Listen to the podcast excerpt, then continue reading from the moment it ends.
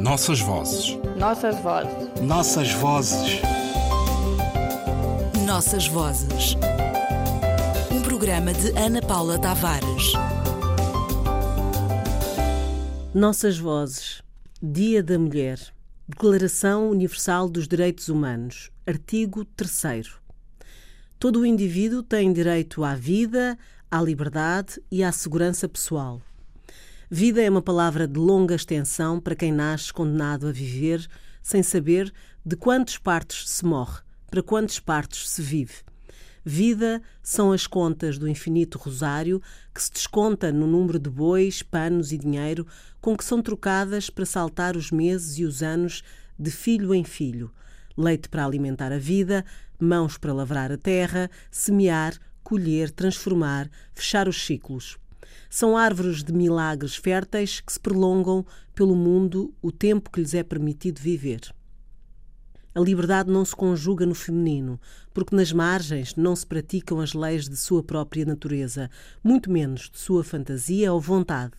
Mulher é mais sinônimo de terra e essa nada pode contra os seus ciclos, suas águas e seus violentos tremores. A liberdade não se substantiva em nenhuma língua conhecida, quando o universo é o das mulheres e sua especial condição de escravas, esposas, mães. As mulheres deslocam rochedos com as mãos pequenas, mas fortes, e escurecidas pelo tempo. São os anjos da casa. Fazem nascer, curam e por vezes matam, por amor e posse. Nada sabem do direito à vida, da fantasia, da liberdade ou dos caminhos mais seguros para percorrer a sua curta vida. Declaração Universal dos Direitos Humanos, artigo 16. Ninguém será submetido a tortura nem a penas ou tratamentos cruéis, desumanos ou degradantes. Um silêncio espesso levanta o véu da noite e faz descer o medo ao som dos foles do ferreiro.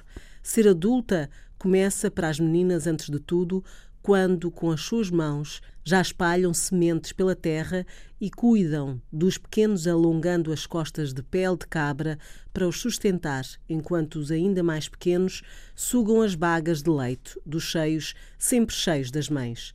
Tudo começa muito antes do dia em que, na sombra da noite, descem sobre os seus corpos mãos envelhecidas que fazem rebentar bombas sobre o seu sexo de anjos.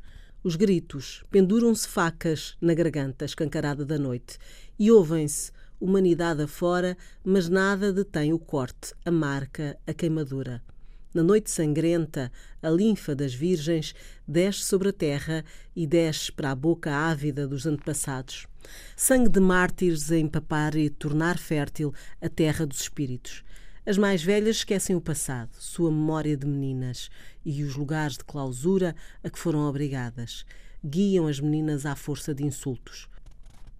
Uma mulher pegou na corda e amarrou-me a uma árvore da febre. Ligaram-me os pés a um tronco, deitaram-me no chão, esticando-me o corpo até à dor. As mulheres bateram-me com paus muito grossos, primeiro na frente e depois nas costas.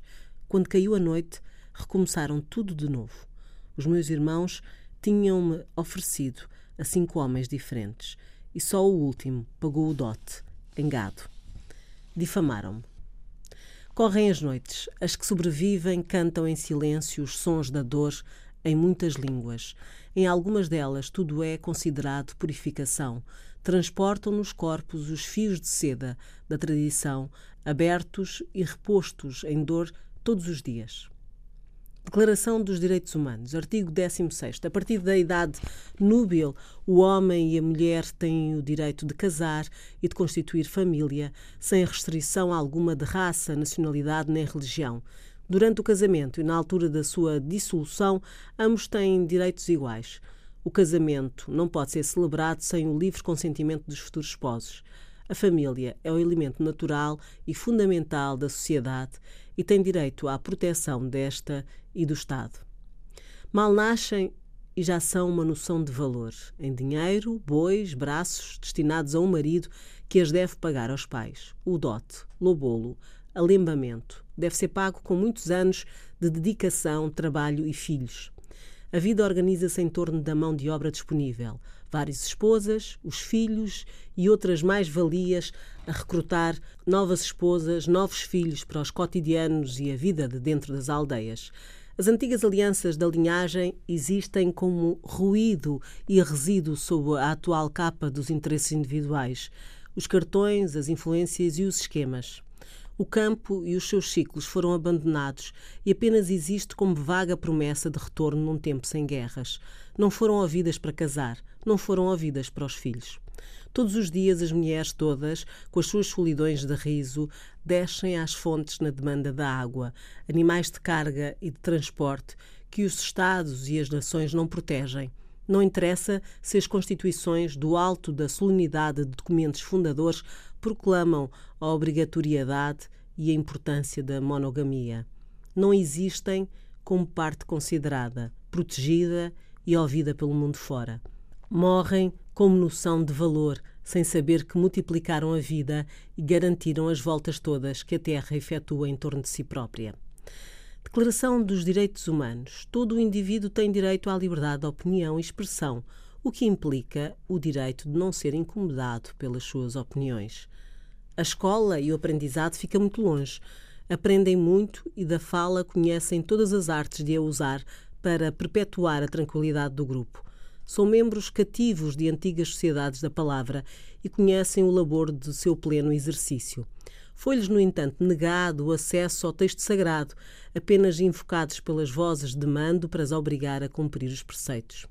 Os passados mais antigos combinaram-se com os passados mais recentes para tornar a escola uma coisa de homens e, mesmo para estes, só para alguns. Os caminhos longínquos da profissão, das migrações afastaram a escola. As independências procuraram comer etapas, remover moléstias antigas e abrir escolas. A guerra mudou tudo outra vez e no mundo há milhões de adultos que não sabem ler e escrever, dos quais dois terços são mulheres. Muitos são os caminhos para que sejam realmente todos os indivíduos com a consciência de que têm direito à liberdade de opinião e expressão. A escola passa por aqui. Nossas vozes. Nossas vozes. Nossas vozes. Nossas Vozes.